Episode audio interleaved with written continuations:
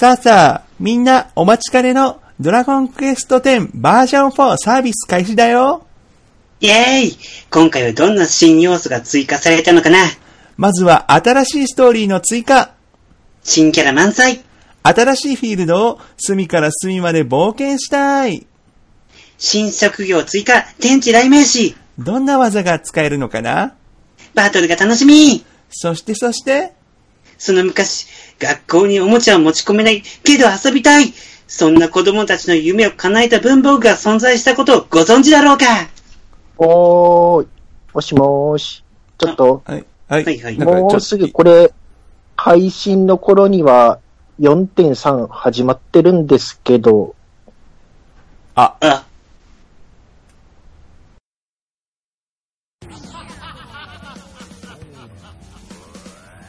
ドラゴンクエスト10 DJ りょうこのネカラジ始まりました。よろしくお願いします。りょうこです。この番組はドラゴンクエスト10オンラインアストルティア内においてネカマとしてプレイ中のりょうこが日々の日々アストルティア内で起こった出来事、それ以外の出来事を好き勝手気ままに話すポッドキャストです。というわけで今回始めていきたいと思います。よろしくお願いします。はい。今回もですね、今回は、夕べはお楽しみでしたね。えー、前、先日ですね、5巻が発売されました。えー、それについての感想を語っていこうと思います。えー、出演は、え前回出演していただきました、マリモンさん、そして漫画界でおなじみ、豆田さんにお越しいただきました。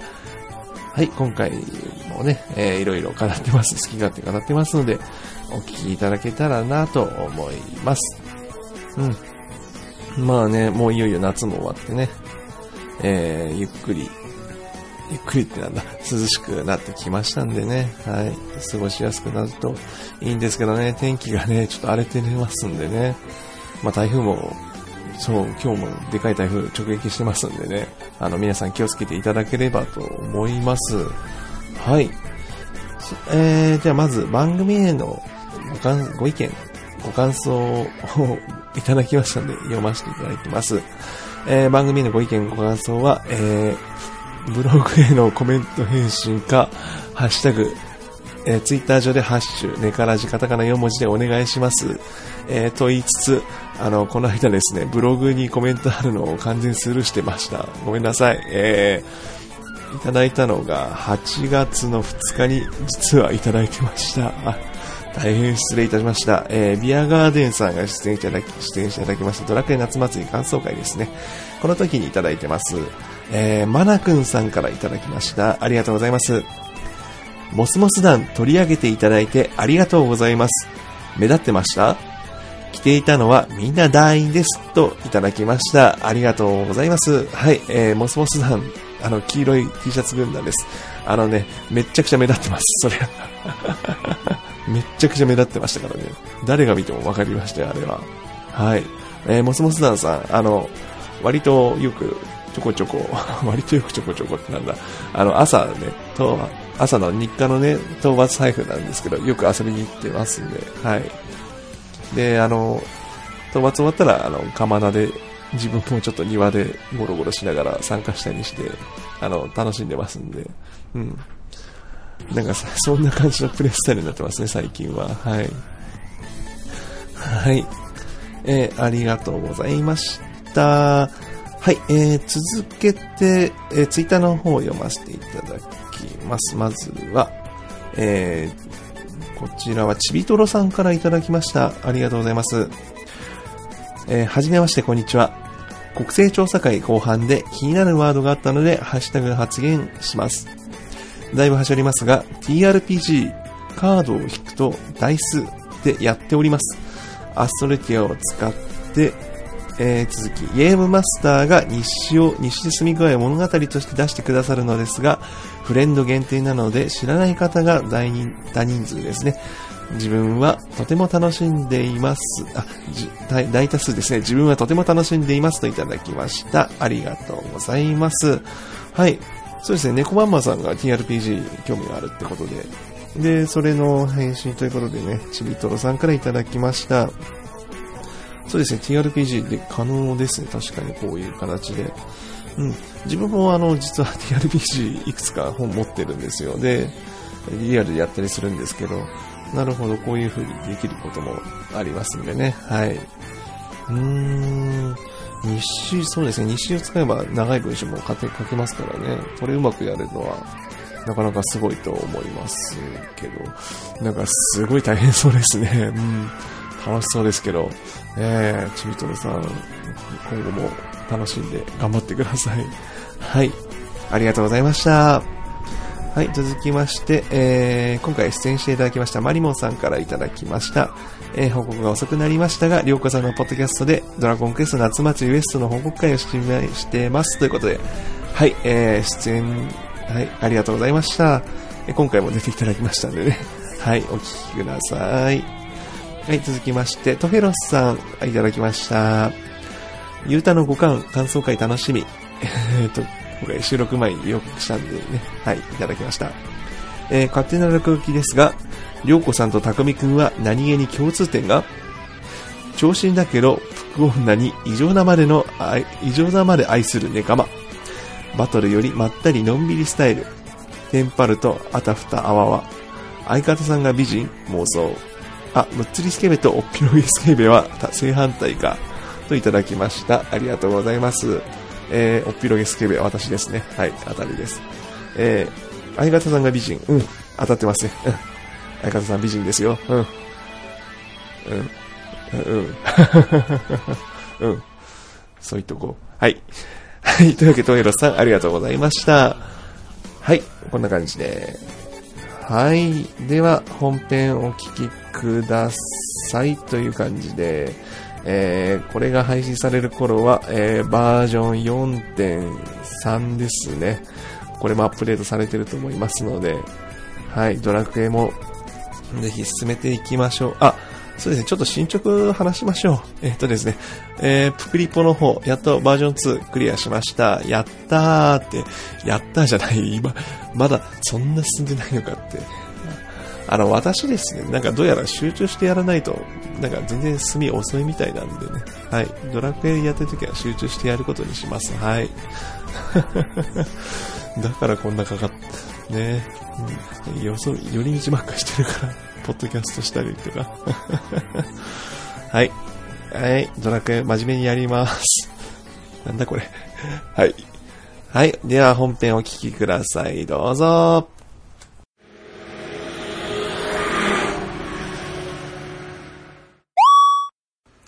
こちらバットダディ、応答せよ。バットダディモビル放送局は、編み込みを中心に様々なものをテーマに好き勝手話すポッドキャストだ。ツイッターのハッシュタグ、シャープ BDMH でお便りも募集している。オーバー。君も私のロビンになれ。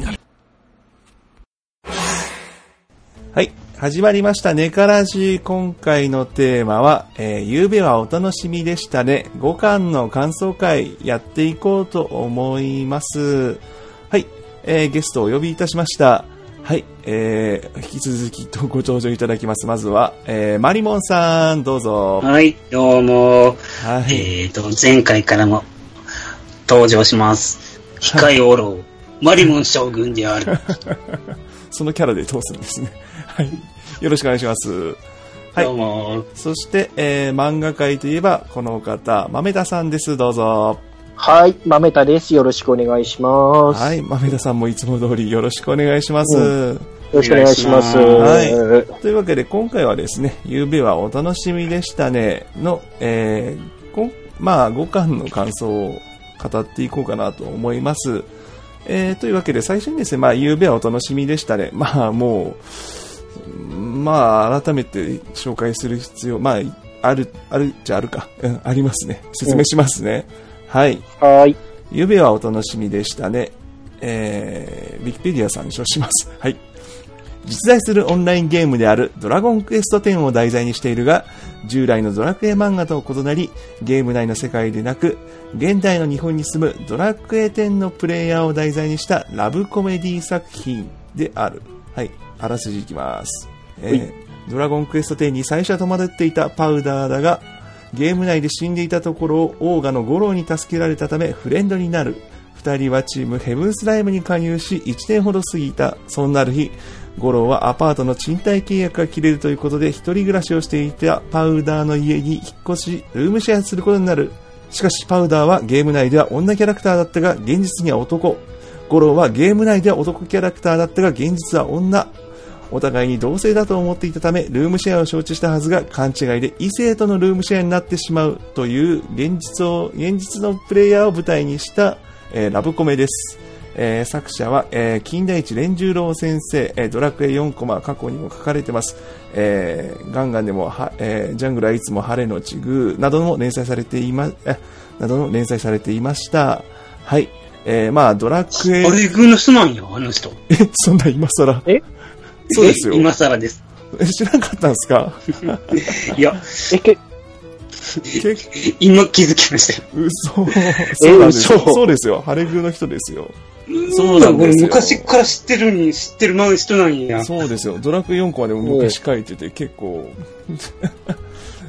そう、そうなんですよね。だから、昔から。俺、全然そこまで気づ、あの、気にしてなかった。まあ、マジっすか？そうなの？あー あー、でも確かにデザインとか違いますからね。あの、昔だとね、ハレグーの頃だと本当ギャグ一辺倒でしたけど、確かに。今どっちかというと、やや大人向けの恋愛のやつばっか書いてるっちゃ書いてますね、確かに。そうですね。他にもラララとか書かれてますし、うんそうですね。金田一連十郎先生自体の思い出だと、あの、自分4コマ劇場の時に読んでたんですけど、結構ひどいネタがあったんですよ、その、なんかつ、なんか、なんだっけ、ドラクエの6 6のネタで、えっ、と、誰だっけ、えっ、と、唾つけとけば治るみたいなことを言ったら、えっ、と、チャモロがハッサンに、ハッサンが、おーい、回復してくれってチャモロに、えチャモロに頼ったら、チャモロがペッて唾を吐きつけて、えーこれで回復するんですかねみたいなネタを書いてたのが、確か金田一連十郎先生だったんですよ。すごいな。うん、この人、この人めちゃくちゃなんか毒あるなっていう、結構、あ、けど、うん。うん、4コマ時代の時そういうネタの方が多かった気がしますよね。でも僕実際この間の大塚イベントで、ああの、生の連次郎先生見ましたけど、はい、いらっしゃそんなこと書くような人に思えないですけどね。芸風は変わったって言えば変わりましたよね。けど、ええハレグーの頃は、そういう芸風でしたよ。結構、確かにあれもそうです浮気、浮気じゃない、えっ、と、なんだっけ、それこそ、えっ、と、なんかなんだっけ、14歳の中学生、え？違う。なんか、結構、結構あれ、えぐいネタ多かったですよね。医者が下水、下水医者がなんか、子供は、子供、なんか、うん。あれですよね。14歳ぐらいで妊娠させちゃってみたいな話で、設定だと。うんうん。この、この辺、えっ、と、別番組ですから、ゆるななさんで、あの、月刊あ少年ガンガンの思い出を語る会っていうのがやってましたので、ぜひそちらをお聞きくださいと、勝手に宣伝させていただきます。えー、直樹さん、はい勝手に失礼します。ま、全く絡んだことないのに。はい。まあそろそ一回戻りましょう。そうですね。かなり脱線しました。未来ところに脱線してもらったら俺のはい、一言で。というわけで、ゆうたのですね、ゆうべはお楽しみでしたね。まあ、これはね、我々、なドラクエ10プレイヤーとしてはもう、かなり、もう、共感できるところいっぱいあると思うんですけど、そうですね、まずは、まめたさん、はい。あの、もう、ドアラジの方でも、あの、ゆうたの、かゆうたとかいっぱいありましたし、散々語っていただいたと思うんですけど、じゃあ、改めて、えー、五郎さん、あ、五郎さんだけじゃないけど、まあ、うん。宮古、五郎さん、宮古の魅力っていうか、この漫画の魅力は、やっぱり五郎さんが可愛いと思うんですよ。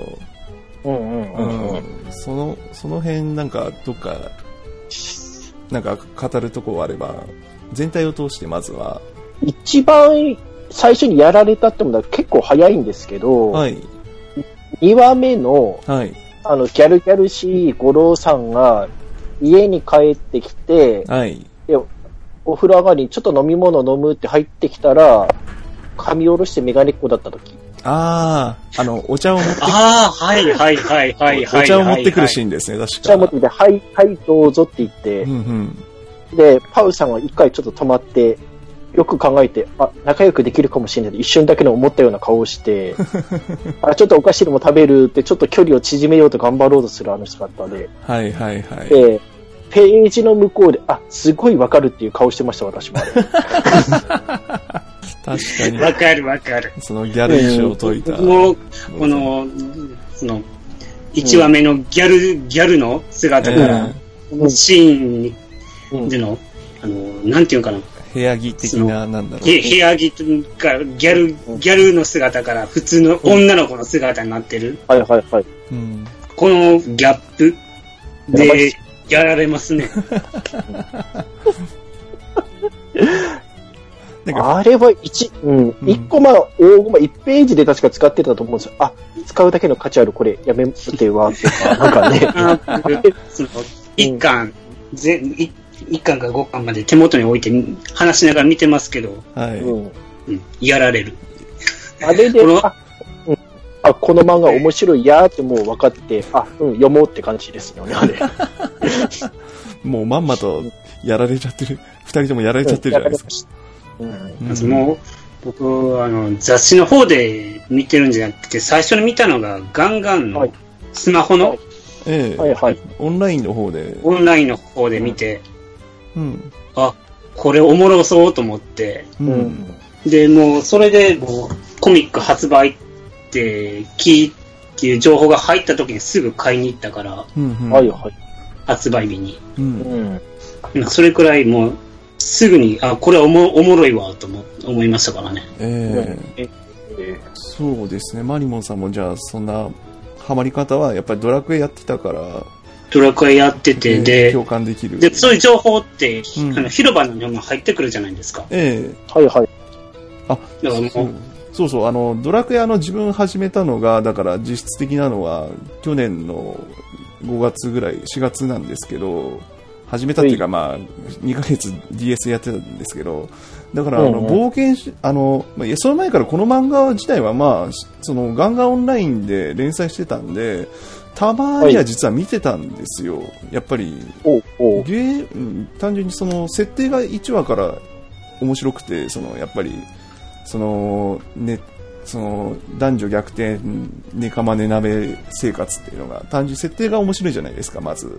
うん。でまあ1話を見て面白いなっつってでまれにその気が向いたらそのガンガンオンラインでそのぐるぐると別ぐるぐるを読みつつ別うんうんついでに読むみたいな感じの読み方をしてるんですね。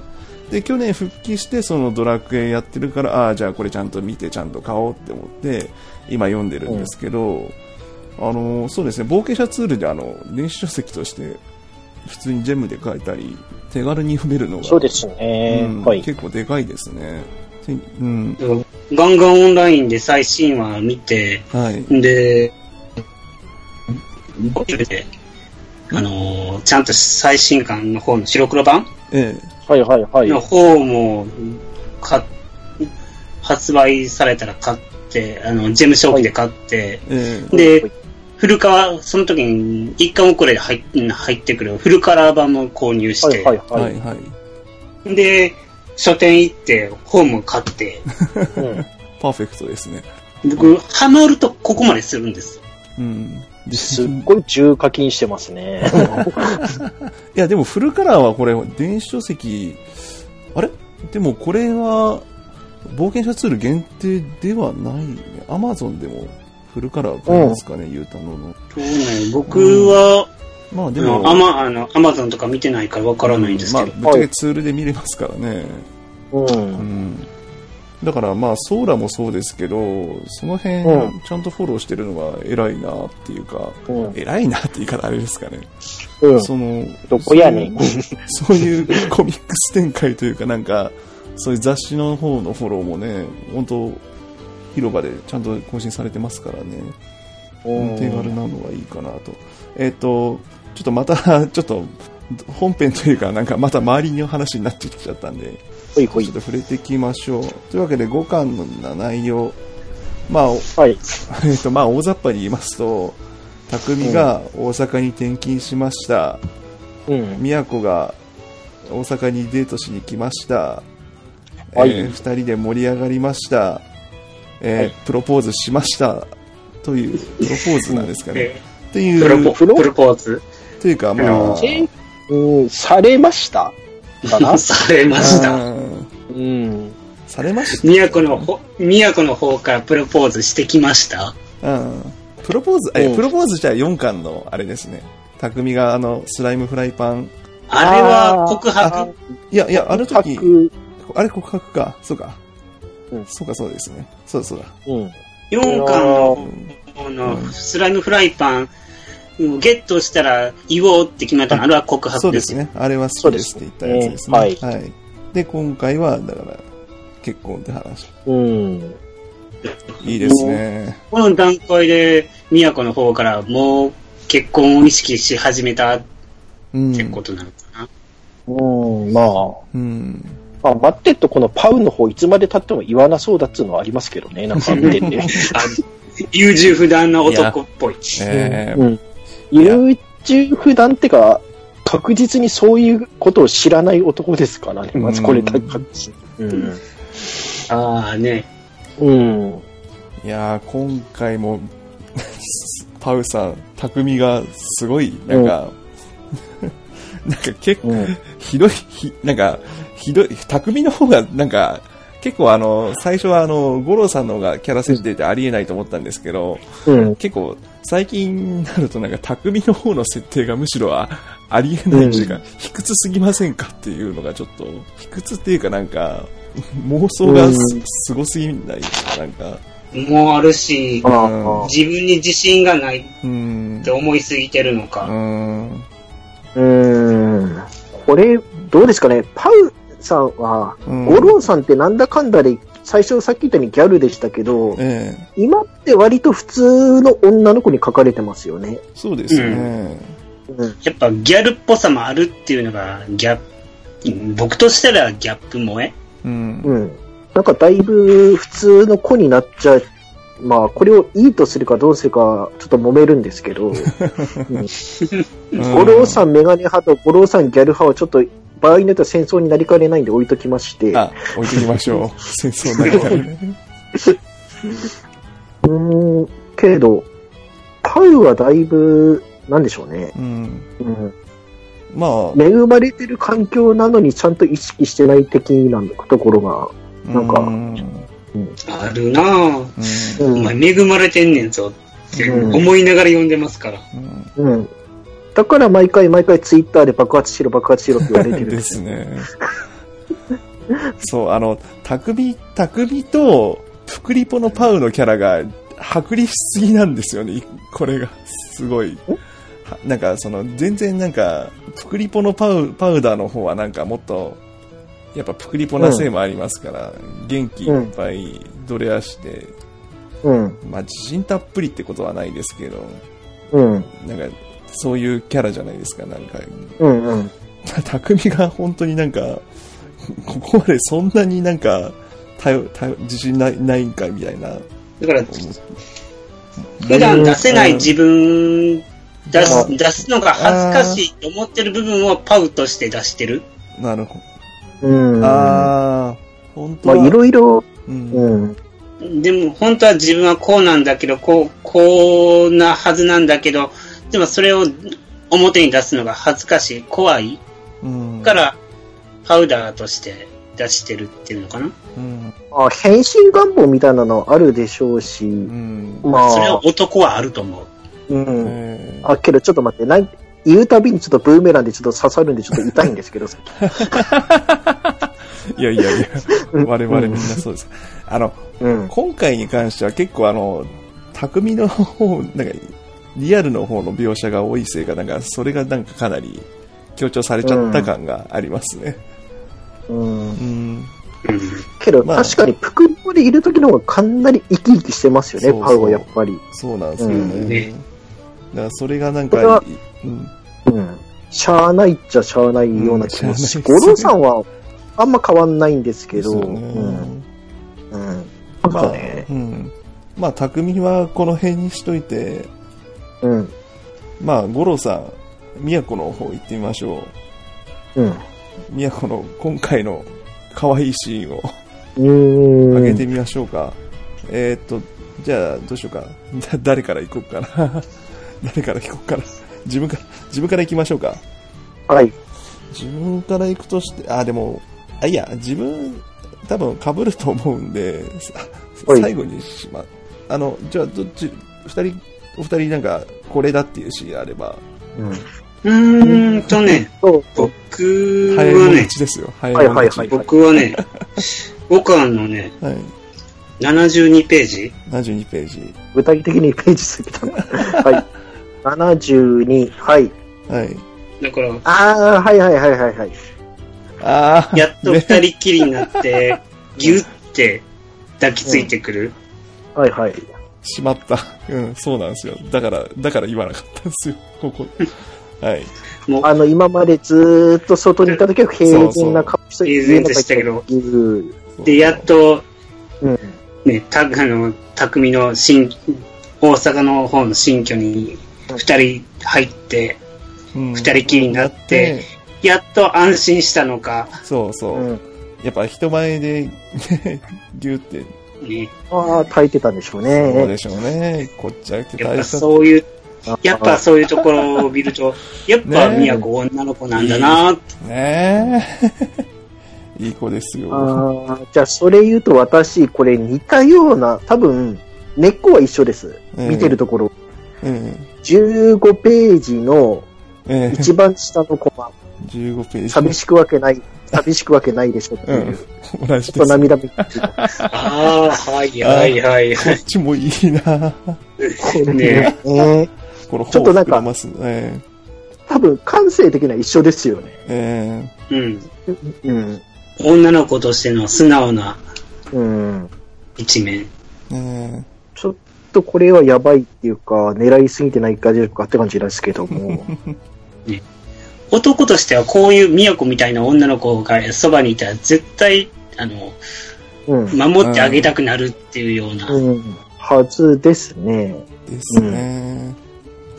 こパウどうな、どう思ってるかわかんないけど。ねそうほんと恵む、う、恵まれてますさっきも言ったよよね、ね。恵まれてるなこの、この両何を、うん。両方ともなんか、その前のシーンの時はなんか、あまりなんか、なんかイチャイチャしてこないなとかうん、寂し寂しくないと思ってるけど。強がってるんだろうなって思っうん。てたけど、ところがどっかやっぱり寂しがってる、不安だった。同じこと考えてるっていう、実は。はいはいはい。あ、それだとちょっと流れで聞きたいんですけど、はい。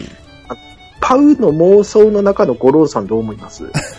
あの、私そのシーンあげようかなと思ったんだけど。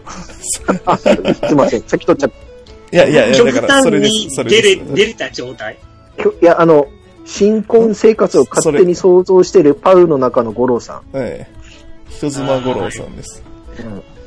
あの、さ後ろの方の、48話のこの、い一連の長すぎる妄想。えうんこれちょっとあの、本気で爆発しろって思いかけたんですけれど。あ、よかった、夢落ちかって思って。えええ夢落ちです。将来的には。うんこれ、これで終わったら最終回かって一回、一瞬思いかけましたかね、これ。うん これ最終回かと。でも、もしかしたら、これに持っていくんかなおいおい。うんいやいやいや、そこまでは多分いかないと思いますけど。わかんないですけど、あ、ね。でもわかんないな。これ、普通何年、どれくらい、そうか、ならないとでも結構展開的に時系時系列。まあまあ、その辺深く考えちゃいけないですなんか、40、この48話のサ、うんサーバー、サブ隊、ようんサーバー48、新クエスト受注中って書いてるところの、花嫁姿のパウが、うん。最終巻の最終話の一番最後のページに持ってこきそうな感じもするんですよ。あああ、うん。だから逆じゃねっていう気もしないけど、まあ、それは一旦置いときましあ、て。逆だった。確かに。うん。うん。わかんないけど、自分は、このタイトルあるじゃないですか。はい優先、夕べお楽しみでしたね。はい。うん。これは劇中で最後の最後あたりに持ってくんじゃねえかなって勝手に想像してたんで、うん。うん。あ、ここで使っちゃうんだって思っちゃったんですけど。うん。いやー、うん。これでもやっぱり、そそうですね。ど、どこまで行くかですね、この先。今、まあ、ここで最後ですけど、この後、うん順当に行くと、金作とか、恋愛進めて、し式まで行くんですか、オタクはっていう感じですけど、うん。うんで。すね。だからでも結構リアルな話になっちゃうと、それはそれで面白い、面白いかどうかは別になっちゃうんで、まあ、もうちょっとゲームそうですね。みたいな、うんちょっと絡ませてほしいっていうのはあるんですけど、うんもうちょっとこのノリを観察したいっていうのが、うんでも、最近はもう、リアル面の話がメインになってるような。うん、そうなんですね。今回なんかほとんどリアルになってるんで、もうちょっと、あ、うん、ゲーム寄りになってほしいなというところです。そうですね。えっと、じゃあひとまず5巻の感想としてはこんな感じでさせていただきます。です。うん。ですいません。えっと、まずは、あと2項目ほど聞きたいことがあるんですけど、えっと荒れそうなのと荒れなそうなの、どっち、どっちがいい？どっちがいいですかね？んちょっと待って。戦争、戦争するのと、おめでたい方と、どっちがいいですかね。じゃあ最初はおめでたい方から行きましょう。あーあの、はいまあ、夏祭りでも発表されましたけど、ドラマ化決定です。はい。ね。やりました。はい。これを、ーわそう、あ、そうですね、うん話ふ、ごめんなさい、前振りしとけばよかったんですけど、これのちょっと話を、いまあ、妄想だけで、少しだけですけど、まあ、触れたいな、触れたいなっていうか、どんな感じになるか予想したいんですけど、まあ、夏祭りの回で、あの、マリモさんとはお話しましたけど、まあ、やっぱりあの、題材としてはやっぱこれはしやすいですよね。どうしやすいと、しやすいっていうかあの、やっぱり光のお父さんが、ーうん。うん、イメージにあるんで、そんなに難しくはなさそうじゃなさそうなんですけど、ね どっちかというとあの女優の方ですか？俳優、配役誰になるか、キャストがどうなるか。うん、まあ、そこで、この配役これでいいのかとか揉めたり揉めなかったりしそうな経験はちょっとだけありますけど、うん、ゲーム画面のキャラはそのまんま使ってほしいなって感じですね。そうですね。まあ、なんか、ヨースピが、ドラクエの開発陣と協力してしうん。進めてるって言ってましたから、うん。うん。その辺はじゃあ安定してできれば。基本的、うん。基本的に外観は全部既存の装備でできるやつなんで、はい。まあ多分そこら辺は問題ないと思うんですけども、はい。どうなのかな？っていうことは、パウ、あの、キャラとしてのパウとか五郎さんは、はい。全部 CG キャラになるのかなって感じですけど、うん。うん。うん。あとは、うん現実実写の方はい。がどう、どうなるんだろう。うんん。かですね。こっちは割と普通のドラマっぽい気はするんですけどね。ええうん。う。うん。キャストが誰になるかが。誰になるのかのと、あと自分ちょっとだけ不安がってんのは、はい。例えば1話始まった時に、はい。パウ喋ってますよね。あれ誰かの声で当て、当ててくれねえかなって。ああ、そうですね。声優は別に、あそこでいきなりで、うん、なんか、うん。それなりイケメンの男を連れてくるんだろうけど、あそこでいきなり男のキャラでパウには喋ってくれない、欲しくないなって思ってるんですけど。それは、いや、それは大丈夫だと思います。さすがに。その、うんゲーム内キャラ、声は、あの、変えないと、1話のうちに繋がらないと思うんで、ですよね。うん。多分その辺はきっちり分けるんじゃないかなと。で、それは、そういうことはあの、この間の夏祭りで、あの、うん。初心者大使の方が声当ててましたし、うん。うん。そういう風にみたいに。うん。ねキャラとして喋ってる部分は声優を使ってもらうとか。うん。ゲーム内と現実は別で。うん。まあ、この辺は、でも、あ、つうか、あの、光のお父さんでもそうだったんですよ。あの千葉雄大さんと、中のはい。女性キャラ別、別声優だったんで、ああ、はいはいはいはい。で、あれは、誰だっけ？えっ、と、その、声の人、な南條よし、南條吉野さんだっけ？あの、FF14 やってるプレイヤーの方がやっされてたんで、うん、実際に。で、ラジオをされてる方だったはず。ほうほう。うん。だから、ドラクエも多分同じように、だからゲームやってる人がうん。やるんじゃないかな。ドラクエやってる女性声優さんとかも結構多いからな。うん。多いと思いますよ、多分。普通に初心者大使にも何人かいますからうんね。ええてか、それこそ本当に丸投げするかもしれないですね、ある程度は。うん。うん。初心者大使にやらせてしまえば。全部。なんか、個人的になんですけど、はい。あの、店長さんいるじゃないですか、本屋さんの。えーっと、ああ、メイトのうん。店長さん。はい。どれかにインコさん欲しいです。どれかにいいことそれとはもう秋葉の方のうん店長さんに。ああ、でも、秋葉の店長さんだとなんか遅、あ、あ、秋葉の方？まあ、み、あ、そうか。見た目は違うんですけど、大谷さん。大谷さん。大谷さんでいいんじゃないですか？ちょっと見た目違うけど。うん。なんかキャラとしては大谷さんが合いそう、インコさんは。うん。はい。なんか、まあ、再現度で言うと違うかもしれないですけど、なんか、楽しい絵になりそうなっていうか、うん。うん。そその辺は、でもその辺はうまくやってくれるかと。うんいやー、今から妄想がはかどりますけど、まあ、ドドラマ化はおめでとうってことで、はい。はいえっ、と、で、今回の最後の、ちょっと荒れそうな方の質問をさせていただきましょう。えっ、とですね、えっ、と、じゃあ5巻の、えー、何巻、何ページだと、5巻のね、最後の、えー、てかまあ、多分うちらわかると思うんですけど、119ページをじゃあちょっと、119。ああ、はいはいはいはい、はい。えーっとですあね、あ。えー、ドラゴンクエスト5、うん誰派ですか、ビアンカ派。実を言うと私、5ちゃんとプレイしてないんで、実はこの選択肢行ってないんですよ、私これの中では。あ、マジっすか。マジっす。あーんだ、あーんだ。ただ、この中で選べって言われたら、はい。ビアンカ選ぶと思います。多分あー、でしょうね。まあ、ビアンカでしょう、幼馴染のビアンカか、お嬢様の、のフローラか、うんあ、シス、あの、優しくて、あの、清純なお嬢様のフローラか、で、もう一人のお嬢様だけど、えーと女王様気質のデボラか。えっと、これ私実はあの別番組で、デボラ派って言ったんですよ。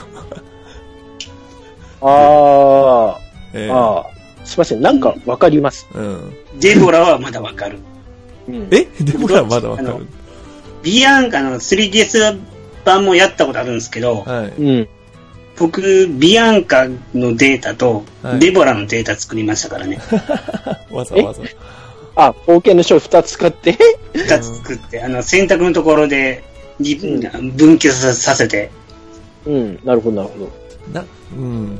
ビアンカは、だから、まあ、設定が幼馴染設定ですけど、あとはお姉さん気質ってところでしょうけど、うん。ぶっちゃけそうなんですね。3DS とか、私はもうめちゃくちゃやったんで、ああれなんですけど、うん。あんあんまりその、その特徴が、そんそれほどなない、ないなって思っちゃって、キャラキャラが、キャラが、うん濃さがない。え、フローラが濃さがない？いや、あ、で、ビアンカの方が。が、フローラの方がまだそのおしとやかな感じ。なんか、ビアンカは頼りがい、頼りがいがあるっていうほどでもないし、その、うん。普通普通なんですよね。普通って言っちゃあれか、なんか、うん、設定だけ、設定だけのような気が気がするというか、なんか、うんおうん真面目な、真面目な人が真面目に選ぶ感じなんですよ。僕、とりあえず、いろいろ多方面に喧嘩売りましたよね、今。ええ、他方面に今、これこれは、これはき、これは聞かせられるな。うんちょっと多方面に喧嘩売ったんで、あの、何かある方はちょっとハッシュタグネカラジでお願いします。貼り付けにされます。もうレルール上に埋まって、はお墓の中に埋まってます。じゃあ、私、私は本当に、だから D、D、DS もそれこそ3データ全部やったし、スマホもやっ、はいはいこの間もやったし、スーファミもや,、やりましたよ。うんつか私はあの最初、最初の最初なんかもう小学2年生ぐらいにやったんで、その結婚とかそういう概概念がない時にやったんで、その、ビアンカと結婚すると天空の盾もらえないんじゃないかって本気で悩んで、死んだ親父の位置を、ああ。だからね、そうそう、思ったんですよ、最初。だから死んだ親父の意思を継ぐためには絶対フローラと結婚しなきゃいけねえっていう、その覚悟を持って、自分の結婚観なんかどうでもいいって小学校2年生にそんなの悩ませんだよ 話ですよ。だから私は最初はフローラ堀が口さん、なんつうことをって。うんまあまあまあまあうん。でまあ、その後ビアンカも選んだし、いろいろセリフも見たし、なんか、いただきストリートでフローラがなんか、すごい高飛車キャラになっちゃったとか、なんか、そんなのも見ましたよ、それもちゃんと。うん。いろいろキャラ設定変わりますけど。まあ、そんな感じで、今はデボラ派です。小骨、小骨、小魚。小魚、小魚としていきます。うん。僕はね、なん逆に、フローラみたいな性格が逆に苦手なんですよ。うん。おとなしい感じの。おとなしいっていう、おとなしい子、おとなしくてです。清純で優しいっていうのもいいんやろうけど、うん。あの僕がネカラジで初登場した時にも言ったんですけど、うん。メイン、メインヒロインのような女の子は苦手？あ、そうですよね。お そうですね。あの、ラキスタの、あれですね。あれ、ラッキースタの鏡、鏡が好きですクラナドの今日、うん。今日とか、あの、友よね。あそういでもう、強気で勝ち気な女の子の方が好き。あ、あー勝ち気な方が好きなんですね。デボラいいじゃないですか。で、だからデボラとか、うん。そう、面倒見、面倒見のいいビアンカ？ああ。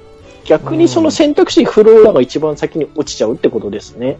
うん。なるほど、なるほど。そうそう。ビアンカは、ある意味デボラの割を、割を食っちゃったってことじゃないと思うんですけどね。いや、被ってはないでしょ。うんかぶってはななんい。かでも、勝ち気キャラってほどでもないんですよね。その、会話システムができてからの後のビアンカも。普通のメインヒロインじゃないんですか？多少、普通、まあ、主人公グイグイ引っ張りますけど、そのグイグイ感もなんかもっと欲しいなって私は。僕が初めてドラクエ5をやった時も、そのラッキースタとかクラナとか見る前やったから、うん。直感でフローラかビアンカかって選ぶ時に、フローラが落ちたんですよ。うん。まあ、それは、で、それでおいおい自分がアニメとかゲームとかうん見てる、見てたりやったりしてるうちに、あ自分はフローラ派ではないんだなって、うん。冷静に分析して、で、分析したらフローラ派ではないんだなはっていう結論になりますね。うんあ。ほいほいほい。で、そこから DS 版をやって、ビアンカかデブラかで迷うように。うん。この3択の中では僕はもう最初からフローラは入っていない。フローラ、不憫だ。この辺も怒られるな、一部に多分。怒られますね。一部には怒られますね。えっ、自と、分は割うんと、だからニュートラルな位置から見て、ニュートラルだと、ままあ、ビアンカ。普通にストーリー上、この子にくっつくとくっつくべきじゃねえみたいな感じなんですけどね。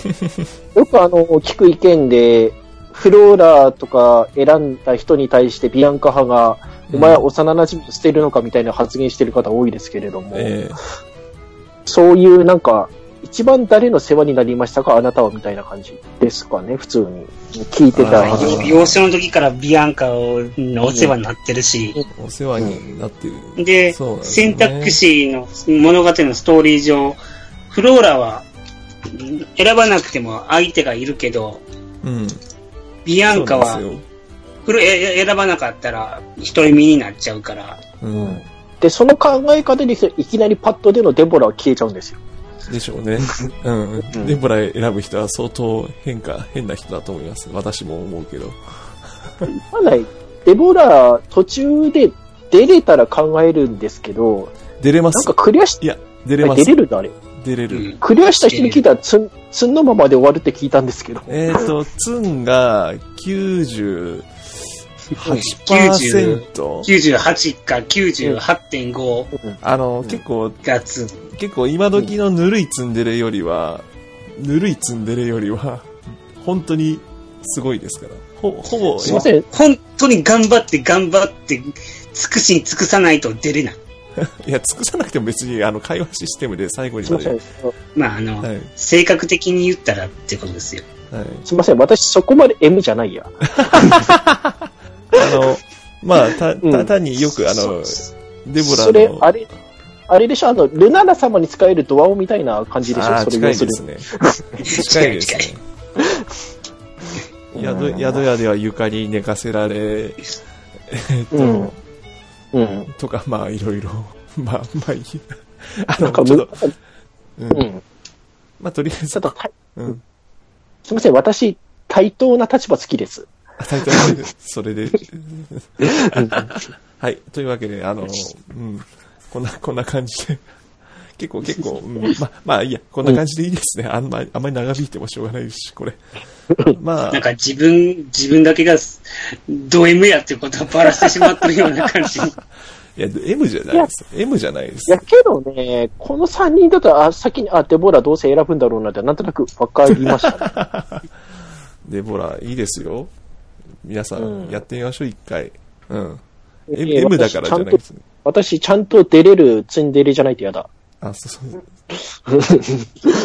結構、結構その、で、つ、つ、S というか、なんか、放任主義というか、まあいいや、この辺長くなるからもういいや。もういいや。話ずれてきちゃったから、はい。これだけで多分10分、何、何、15分くらい話してる気がする。はい。はい。やめます。はい。というわけで、あの、金田一先生の、えー、ビアンカ、フローラ、デボラが見たければ、えー、ユータの5巻を買いましょう。はい。はい。顔ぷくよ。カウプク、なんで急にプクリポなんで僕の？はい。じゃあ以上で、はーい。はい。で、このまま流れでエンディングとさせていただきます。えー今日はお二方ありがとうございました。ありがとうございました。はいえーっと、どうしようかな。マリモンさんは、まあ、前前回あの、宣伝していただいたんで、引き続きあの、マリモンのお部屋ですね。マリモンのお部屋はい。です。で、調べていただければ。YouTube とニコ生にあります。はい、はい、よろしくお願いします。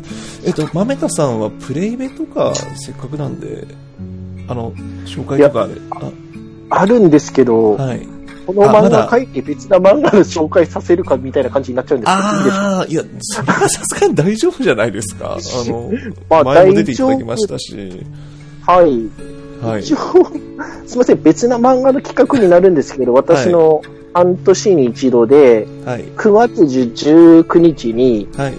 蒼天のソーラの12巻発売記念して、蒼天のソーラ座談会、こちらあります。一応、冒険の書の広場にも書き込みしてありますんで、はい。よろしくお願いしますっていうのを、ゆうたの会で言います。はい。い。や、いいですよ、それは。いいや漫画ですし、同じ漫画で。てい。うか、てい。うかさ、あの、今更ですよ、ちょっといい。ですかはい。この収録日、あの、蒼天のソーラ12巻の発売日にぶつけるのやめてください。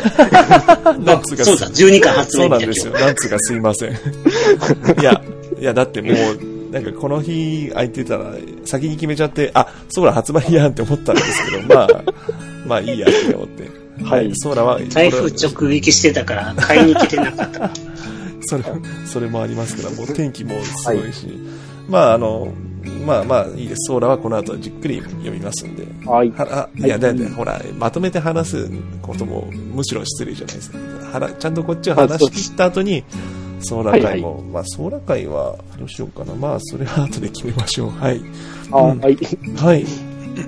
うん。はい。じゃあ、以上とさせていただきます。はい。えー、もうないね。はい。じゃあ、ありがとうございました。ではでは、大津です。です。はい、OK です。ありがとうございました。ありがとうございました。はい。